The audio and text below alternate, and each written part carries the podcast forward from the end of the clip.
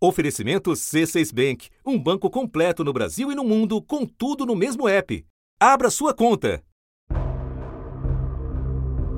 Voglio esprimere la mia preoccupazione per le tensioni e gli scontri violenti in Colômbia. Chegou até o Papa a preocupação com o que está acontecendo na nossa vizinhança.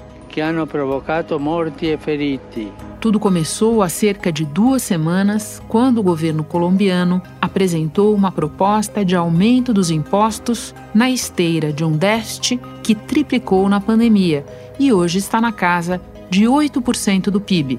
Hoy fue presentada la reforma tributaria del gobierno para equilibrar las finanzas del Estado y los programas de ayuda tras la pandemia. A reação nas ruas foi imediata. Pelo menos 19 manifestantes e um policial morreram em quase uma semana de protestos. As manifestações ocorreram na capital, Bogotá, e em outras cidades como Medellín e Cali. Na tentativa de conter a insatisfação, o presidente Ivan Duque retirou a reforma de Sena.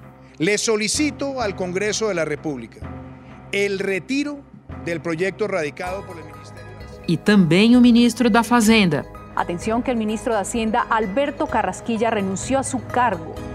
Mas já era tarde. A violência policial escalou e os protestos também. A ONU e a União Europeia condenaram hoje o uso excessivo da força na repressão. As Nações Unidas afirmam que a resposta deve ser proporcional e que o uso de armas de fogo só deve ser feito em último caso, quando há ameaça de morte.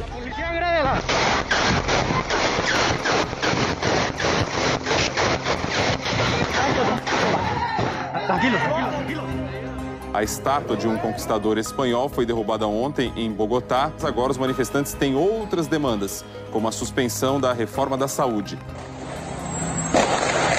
Marica, puta, que é isso?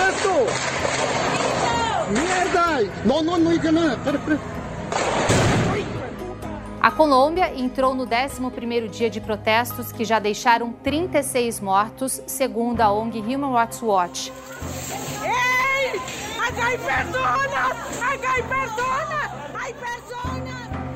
Algumas estradas estão sendo bloqueadas e já há registro de desabastecimento de combustível. Além disso, a ouvidoria registrava nesse período 548 civis desaparecidos, dos quais apenas 189 foram localizados. Em Washington, o secretário-geral da OEA, Luiz Almagro, condenou os casos de assassinatos e torturas cometidos pelos policiais. Tudo misturado à crise sanitária. Enquanto isso, a pandemia continua se alastrando na Colômbia, com apenas 6,7% da população vacinada e com as principais cidades com o sistema hospitalar à beira do colapso. Por exemplo, em Medellín, a ocupação das UTIs é de 99%. Da redação do G1, eu sou Renata Loprete e o assunto hoje é a Colômbia em transe. O que explica e no que pode dar a tensão social num país da América do Sul que é, a um só tempo, sinônimo de estabilidade macroeconômica e de desigualdade. Nossos dois convidados falam diretamente de Bogotá, onde vivem. O primeiro é o jornalista Felipe Seligman, fundador e diretor do Jota. Depois eu converso com Nicolás Urrutia, analista sênior da consultoria Control Risks.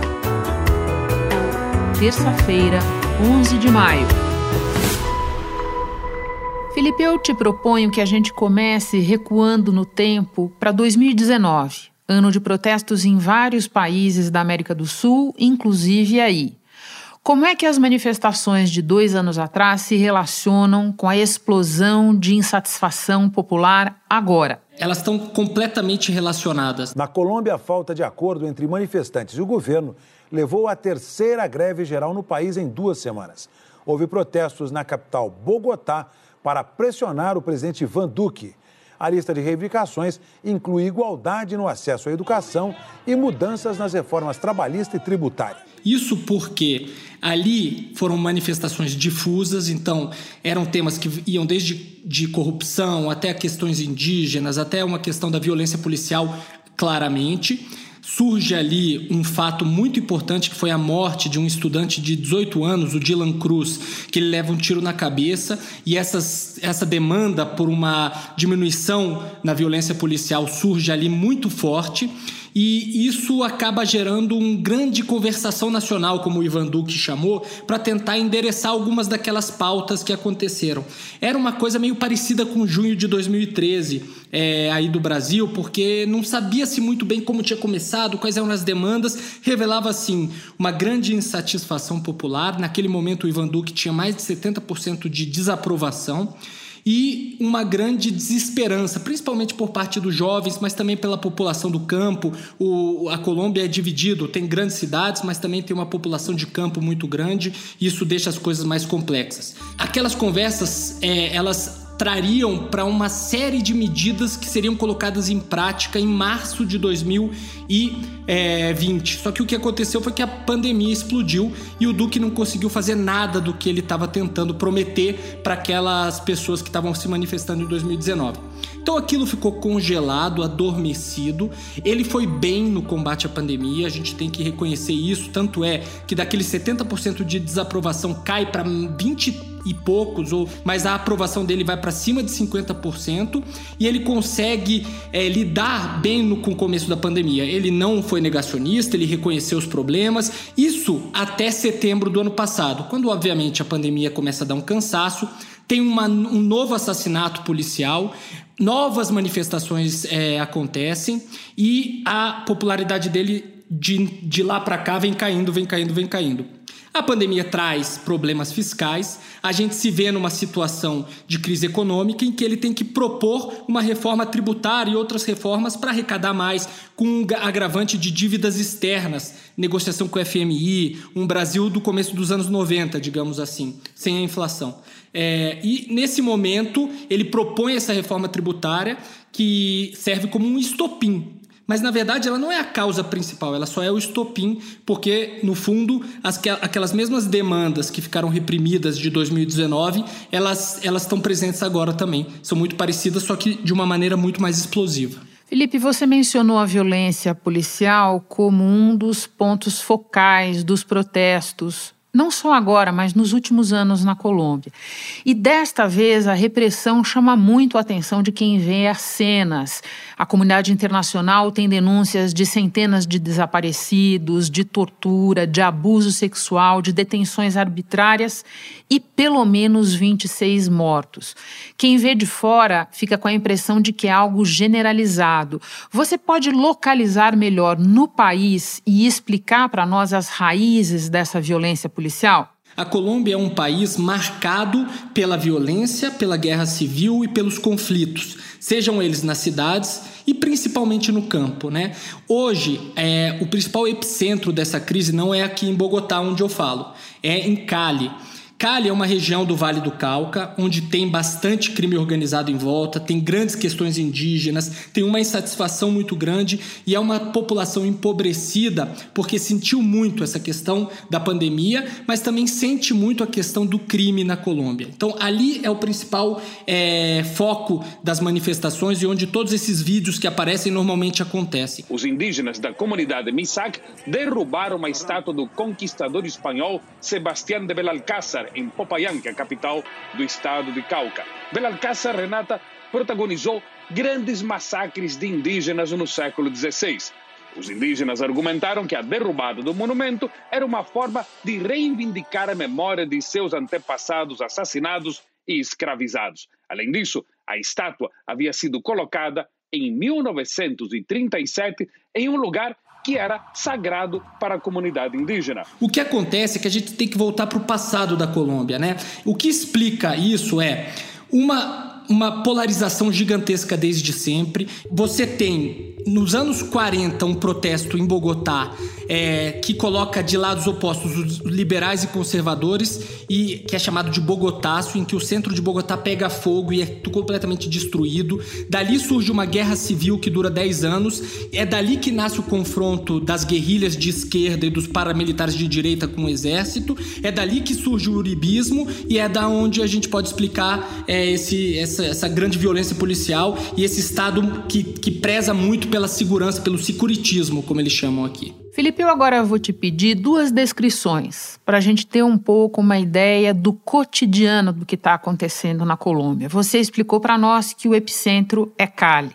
Então, nos conta um pouco o que é o dia a dia de Cali, o que você vê em Cali no momento. Resumidamente, eu vou ter que te pedir, mas eu acho que é um contraste interessante. Como está Cali e como está Bogotá, onde você vive? Lá, a situação é muito preocupante.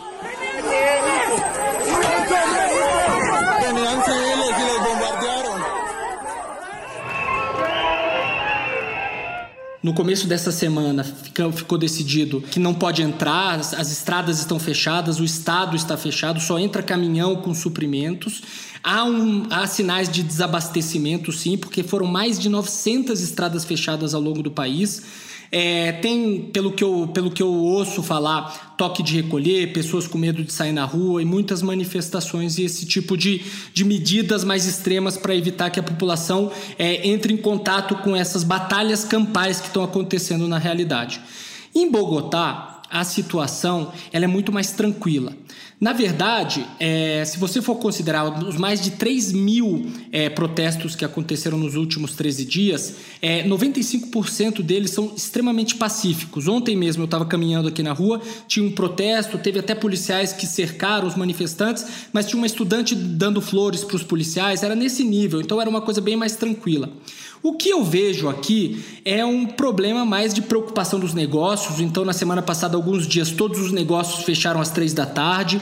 A gente hoje vive um toque de recolher, fruto da pandemia, mas que obviamente ele se estende pela situação. E as estradas fechadas. Então, eu mesmo viajaria com a minha família na semana passada, iria para uma fazenda aqui perto e fui informado que o pedágio pegou fogo, que a estrada estava fechada e que eu não conseguiria chegar onde eu queria e por isso a gente teve que adiar nossos planos. Mas imagino que que lá também os protestos, a maioria deles são pacíficos e que um ou outro que acaba descambando para essa, é, para essa violência que a gente tem visto nas imagens aí. Felipe, para terminar, no último final de semana, o presidente Ivan Duque pediu o desbloqueio das estradas porque, como você disse, há preocupação de desabastecimento, especialmente em Cali. Você pode nos falar um pouco sobre esse cenário e qual é a tua perspectiva para os próximos dias? A situação deve esquentar ou esfriar, você acha? A gente está presenciando é, uma tentativa do Ivan Duque de conversar com esse comitê das paralisações, que é um comitê permanente aqui na Colômbia. Ele está propondo que essas vias sejam liberadas para que, que os, os suprimentos possam circular livremente pela Colômbia. Todos os colombianos temos liberdade de circulação em nosso território. Hemos visto que a ciudadanía neste momento ha sufrido muito por los bloqueos. Y sienten en este momento un rechazo a que se generen bloqueos adicionales o que se amenace su seguridad, para evitar confrontaciones innecesarias. Yo quiero hacerle un llamado a los señores del CRIC para que retornem novamente a seus resguardos. Mas o comitê exige a desmilitarização da, do acompanhamento do, dos, protestos, né? Por que isso é importante? Porque o Duque tem dificuldade de condenar a violência policial sistêmica. E eles querem que o Duque faça isso, mas ele foi eleito pelo uribismo. E o uribismo é, aquele, é aquela população da Colômbia que valoriza muito essa questão da segurança. Então, ele, é, o eleitor dele não quer ver ele condenando de uma maneira sistemática a violência policial. Então, a gente vê esse impasse de uma certa forma. Ele exige algumas coisas dos movimentos e o movimento exige que ele tire a polícia e os militares desses confrontos. Acontece que a gente está falando nesta semana, na quarta-feira tem novas mobilizações marcadas, eles estão conversando e um pouco antes é, de iniciar essa conversa, o, o Comitê do Paro anunciou que vai seguir se reunindo enquanto o Duque não desmilitarizar. E o Duque que, que ele fez? Ele mandou para Cali mais de 2 mil é, membros do exército e, e, e mais de e milhares de, de policiais para reforçar a segurança. Ou seja, me parece que eles não estão chegando num acordo e a gente teme que as manifestações que pareciam estar tá diminuindo a intensidade vão retomar ao longo da semana se eles não conseguirem chegar a nenhum acordo o mais rapidamente possível. Você lembrou que o Duque foi eleito pelo uribismo, eu só acrescento que o ex-presidente Álvaro Uribe já procura se distanciar do Duque diante do desgaste dele. Felipe, muito obrigada pelas informações todas, boa sorte, bom trabalho para você aí. Eu que agradeço, Renata, um abraço. Hora de conversar com o analista Nicolás Urrutia. Nicolás, eu quero começar investigando com você um pouco mais sobre o estopim dos protestos, que foi aquela proposta de reforma tributária. Você pode explicar o que levou o governo a fazer essa proposta em plena pandemia e por que ela foi tão mal recebida? O governo precisa estabilizar finanças públicas. A pandemia forçou uma série de medidas de gasto extraordinário e o nível de inversão e o grau de inversão pública da Colômbia está em risco em cair por debaixo do que as qualificadoras de risco internacional consideram aceitável. País vem aproveitando bem o século XXI, surfou nos altos preços do petróleo e de matérias-primas, saltando de sexto para o terceiro maior PIB do continente e já ameaça a segunda posição da Argentina. E mesmo com a queda dos preços agora, ainda se vê melhor que os vizinhos da região. Cresceu 4,6% no ano passado e deve fechar 2015 em 3%. Uma política econômica firme que atrai investidores é o alicerce dessa mudança de sorte por aqui. Então, aun quando o momento da apresentação da reforma é muito difícil política e socialmente, ah, tem um consenso técnico de que a Colômbia precisa incrementar o nível de recaldo de impostos para estabilizar as finanças. A Colômbia pediu 14 bilhões de dólares ao Fundo Monetário Internacional. O Ministério da Fazenda diz que o dinheiro é necessário para estimular a economia. A proposta de várias medidas que são impopulares, particularmente uh, o incremento dos impostos de valor agregado, do IVA. Uh, há muitos bens que fazem parte da, eh, dos gastos familiares normais, particularmente das classes médias e baixas. Então, o IVA a bens de primeira necessidade, como o café, como o chocolate, impostos de que hoje em dia são produtos isentos, incrementos de impostos do 20%, uh, serviram para elevar os ânimos e generar uma reação pública muito negativa. Mas não é a única explicação. Ainda destrinchando a proposta de reforma, ela taxaria aposentadorias e diminuiria o piso a partir do qual as pessoas pagam o imposto de renda, é isso? Correto. Também, isso é parte de um fenômeno que vem uh, se dando na Colômbia nos últimos 20 anos, que é precisamente o governo, diferentes governos, tratando de ampliar a base de quem, das pessoas naturais, particularmente que pagam imposto de renda, uh, reduzindo uh, o nível a partir do qual, de, de, ingressos anuais, a partir do qual uh, isso é uma obrigação. Agora, Nicolás, evidentemente tudo ficou mais difícil porque o governo Ivan Duque é muito impopular hoje em dia. E você já disse que esse governo é impopular desde o primeiro dia. Pode explicar por quê? O governo de Duque começou desde o 7 de agosto de, de 2018, primeiro dia da, de governo da administração, com umas grandes dificuldades de respaldo político. Em parte porque foi um candidato que realmente não conseguiu um respaldo consolidado nas urnas. Foi uma dessas situações, como acontece na América Latina com frequência, em que uma boa parte do país que acabou votando na segunda volta pelo Ivan Duque não estava realmente convencido uh, de ele como presidente mas simplesmente tinha uh, pavor da alternativa, que era um candidato de esquerda tradicional dura, que é o senhor Gustavo Petro. Então, uh, o, uh, o apoio eleitoral uh, do governo e do Ivan Duque era, em parte, minoritário, em boa parte, majoritariamente, um voto em contra de Petro. então, aí a, a, solidez desse respaldo eleitoral era já, digamos, questionável. O segundo elemento é que, uh, após as eleições, o governo uh, do presidente Duque não tem realmente conseguido encontrar um grande tema, uma grande bandeira uh, que permita reunir os apoios políticos e sociais de todo o país.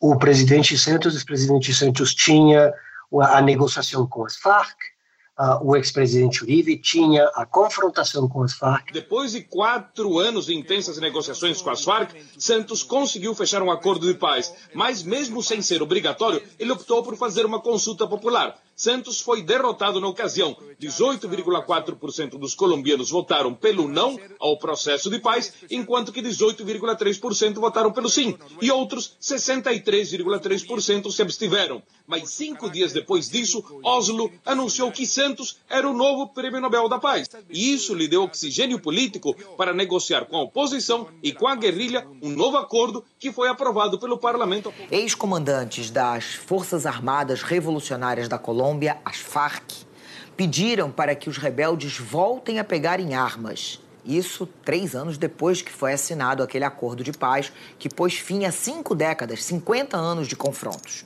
O governo do presidente Duque não tem um grande propósito nacional que permita reunir esse tipo de apoios. Então, tem sim um governo débil desde o início do seu mandato. E essa debilidade tem se acrescentado com os impactos políticos e sociais da pandemia, que, em termos práticos, a chega, levaram a Colômbia a, a perder 10 anos de desenvolvimento econômico e crescimento da classe média. Pelo que eu entendo, outra cobrança que se faz ao governo do Duque é não ter dado continuidade aos processos de implementação do acordo de paz com as Farc de 2016, certo? Sim, é uma das, das críticas que vários partidos políticos opositores uh, e várias organizações sociais têm feito. Então vamos para as eleições do ano que vem, que devem ter como um dos candidatos o Gustavo Petro, de esquerda, que já foi candidato, inclusive, no passado. Como é que você acha que os protestos de agora vão impactar a campanha eleitoral? Eu acho que as protestas de agora vão uh, polarizar o país ainda mais a Colômbia já tem sido um país polarizado entre esquerda e direita desde faz quase uma década. Nesse contexto, um, os, as protestas de estes dias vão contribuir a polarizar ainda mais o país uh, e vão uh, deixar uma série de, de uh, cicatrizes um, que vão uh, mobilizar boa parte dos votos no próximo ano. Então, a grande pergunta é se finalmente a direita ou a esquerda vai se beneficiar eleitoralmente das protestas. Isso depende fundamentalmente do grado de violência que esteja associado às protestas. A organização não governamental Temblores denunciou que, entre os dias 28 de abril e 4 de maio, ocorreram 1.443 casos de violência por parte das forças policiais e militares. Segundo essa ONG, foram registrados 77 casos de disparos contra os olhos dos manifestantes e 10 pessoas foram abusadas sexualmente pelos policiais no âmbito das manifestações. Se tem mais violência, provavelmente, particularmente do lado do, de, dos protestantes, a, a direita vai ter um benefício eleitoral. Se tem menos violência ou a violência está mais concentrada uh, nas atividades das forças de, de, segurança do Estado, aí a esquerda provavelmente vai se beneficiar mais. Nicolás, para terminar, já são mais de 10 dias seguidos de protestos sem perspectiva de uma saída clara para essa crise. Você imagina que cenários no curto prazo? O mais provável é que as protestas continuem mais ou menos com os níveis comparáveis de violência e de manifestações das grandes cidades, pelo menos pelos próximos pares de dias, ou semana, ou duas semanas. Após isso, consideramos que ah, provavelmente a intensidade vai, vai se calmar, vai baixar, mas veremos nos próximos meses ah, e várias vezes protestas locais em, em diferentes partes uh, do país particularmente à medida que as eleições se aproximam. Então, provavelmente não terão a mesma intensidade, não serão escala nacional, mas sim veremos com mais frequência protestas e mobilizações que terão um certo grado de, de uh, similitude com o que estamos vendo hoje em dia. Nicolás, muito obrigada pelos esclarecimentos, pela conversa. Bom trabalho para você. Obrigado. Antes de terminar, um lembrete: a Colômbia suspendeu os voos que tenham o Brasil como origem, destino, escala ou conexão. Estão liberados apenas voos de carga e de ajuda humanitária. Passageiros que estiveram no Brasil nas últimas semanas também não podem entrar no país. Este foi o assunto podcast diário disponível no G1, no Globoplay ou na sua plataforma de áudio preferida. Vale a pena seguir o podcast na Amazon ou no Spotify, assinar no Apple Podcasts, se inscrever no Google Podcasts ou no Castbox e favoritar no Deezer. Assim você recebe uma notificação sempre que tiver novo episódio. Eu sou Renata Luprete e fico por aqui. Até o próximo assunto.